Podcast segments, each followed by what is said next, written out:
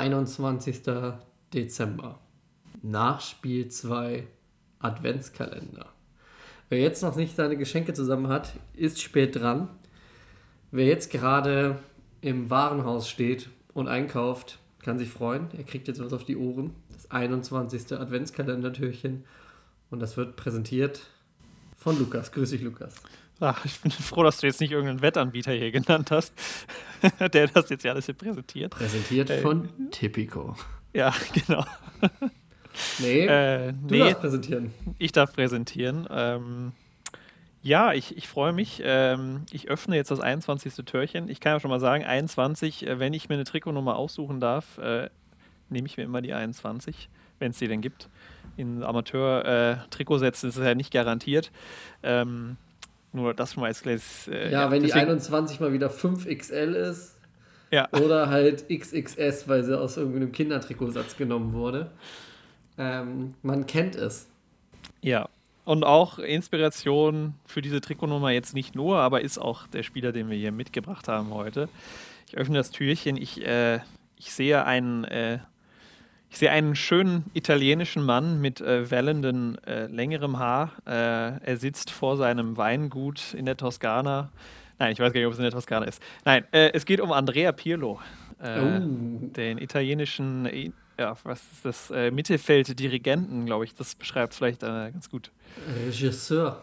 Vielleicht. Ja, jetzt vielleicht dann direkt mal so als erste Frage, wenn du jetzt, ich sage Andrea Pirlo, siehst du ihn im AC Mailand-Trikot, im Juventus-Trikot oder im Italien-Trikot? Ich glaube, wenn ich an Andrea Pirlo denke, muss ich automatisch an das Trikot der Squadra Azzurri denken, das blaue Trikot.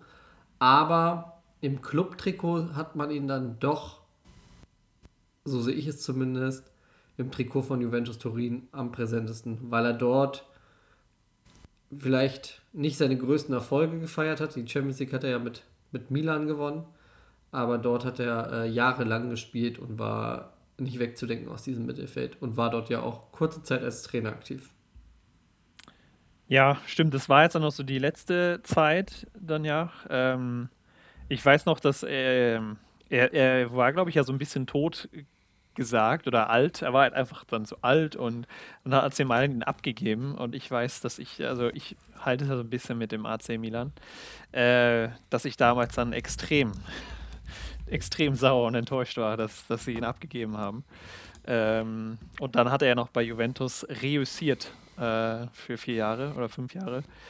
Ähm, und das, und das hat, da hat er da auch quasi diese Zeit angefangen, wo Juventus äh, jetzt weiß ich nicht, acht oder sieben Mal in Folge dann italienischer Meister geworden ist. Und da war er dann fester Bestandteil dieser Mannschaft. Äh, das hat einen dann schon ein bisschen geärgert. Äh. er hat ja sogar auch bei Inter gespielt. Also er hat ja wirklich alle die drei großen Erzrivalen, die sich alle nicht leiden können, hat er, hat er allen mal im Trikot gespielt.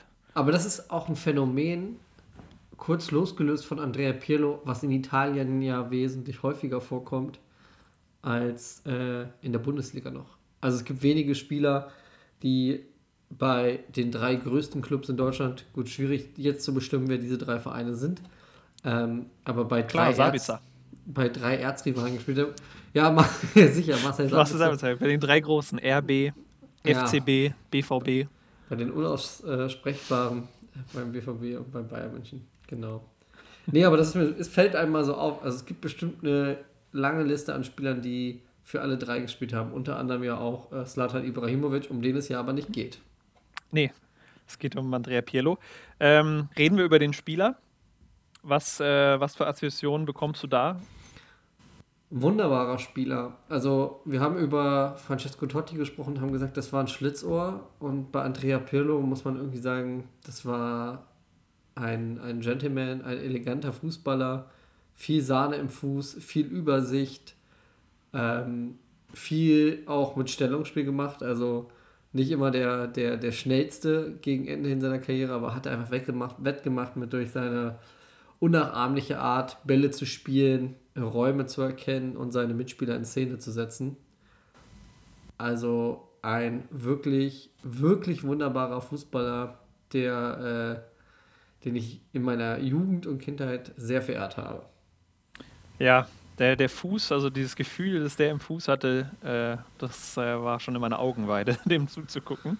Die Flanken und die langen Bälle und äh, auch einfach Kurzballspiel und so. Also das war schon, äh, das war schon Wahnsinn, dem zuzugucken. Und dann gleichzeitig ja auch so diese Wendigkeit, die man ihm vielleicht, also aufgrund auch seiner Statur, ja klar, aber vielleicht hatte man das jetzt nicht so gedacht, so er sah jetzt nicht so äh, physisch oder aus, aber er hat das dann irgendwie trotzdem mit so einer Eleganz, agil, hat er sich da immer aus den Räumen äh, befreit, gute Pässe gespielt und äh, ja, ich erinnere mich auch noch an ganz gut, ich glaube, das war bei der Europameisterschaft 2012 im Elfmeterschießen, ich glaube auch gegen England, äh, wo er den so halb den hoch, Chipball ja in die Mitte gelupft, also nicht wie sie dann 2006 irgendwie hoch gelupft, sondern halt wirklich so knapp über dem Boden.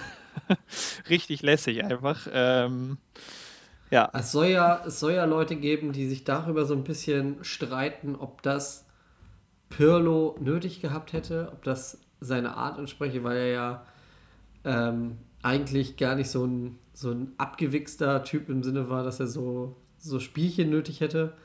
Ähm, da gibt es, glaube ich, Leute, die sich darüber streiten, aber es ist natürlich einfach wahnsinnig lässig gewesen und äh, er war auch immer wahnsinnig lässig ähm, auf und neben dem Platz.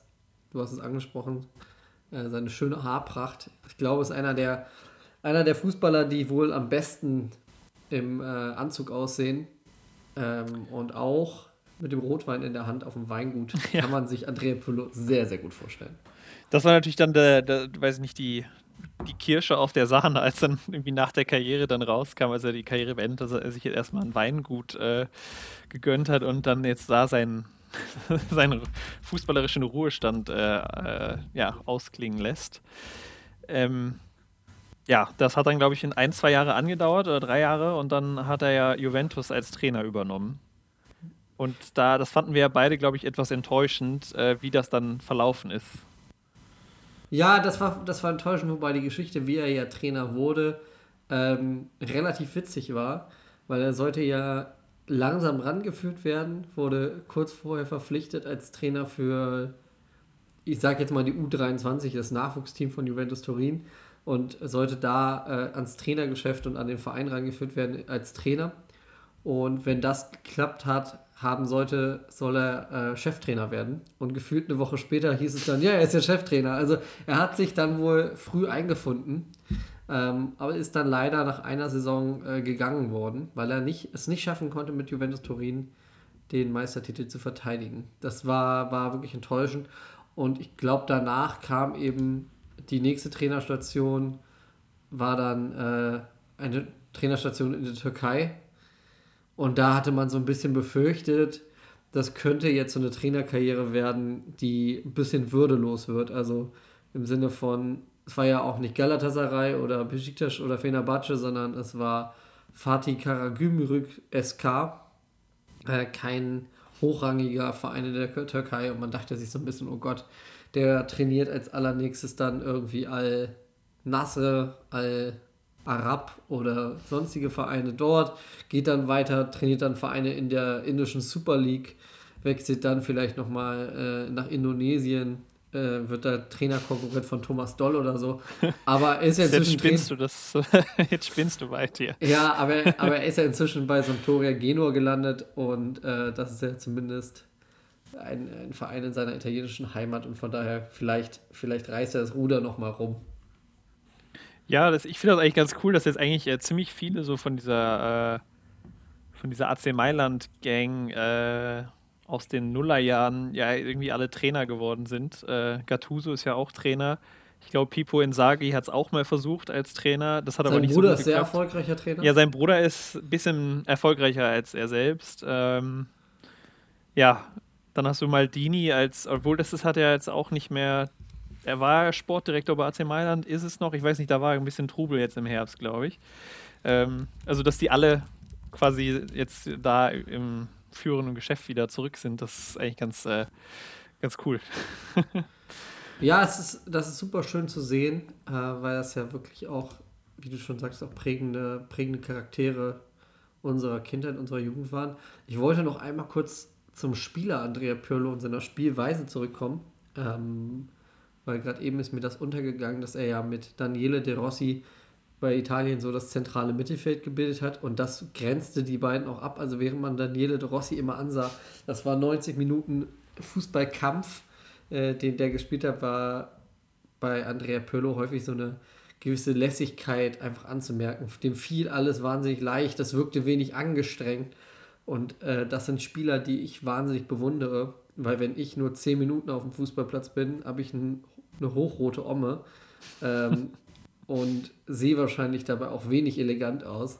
Und deswegen waren solche Spieler immer unerreichbar für mich und deswegen auch so, so begehrt und so besonders.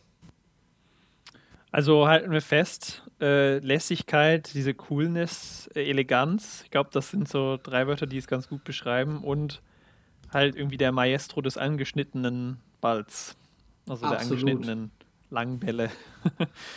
ähm, ja, und eine tolle Haarpracht. Also ich, ich muss sagen, also mir wird das unfassbar auf die Nerven gehen, äh, mit langen Haaren Fußball zu spielen, so wie er das eigentlich das, seine ganze Karriere über gemacht hat. Ähm, aber ihm steht es auf jeden Fall auch sehr gut. Ähm, ja, und er hat anscheinend auch keine Probleme, dass da irgendwie Haare zurückgehen, wie es andere Herrschaften haben, über die wir vielleicht auch noch sprechen werden hier in den weiteren Türchen. Man weiß es nicht, man weiß es nicht. Es sind nur noch drei Türchen, die vor uns sind. Falls ihr noch kein Geschenk habt, am Ende der Folge möchte ich euch doch nochmal empfehlen, schaut doch mal im Internet nach. Die Weine von Andrea Pirlo. Oh ja. Ähm, Habe ich gerade hier aufgerufen. Die Preise sind liegen zwischen 20 und die teuerste Flasche, die ich hier gerade sehe, liegt bei knapp 41 Euro.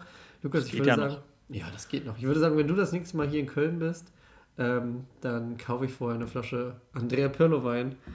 Den schrauben wir uns gemeinsam dann in den Kopf. In diesem Sinne, bis morgen. Macht's bis gut. Bis morgen.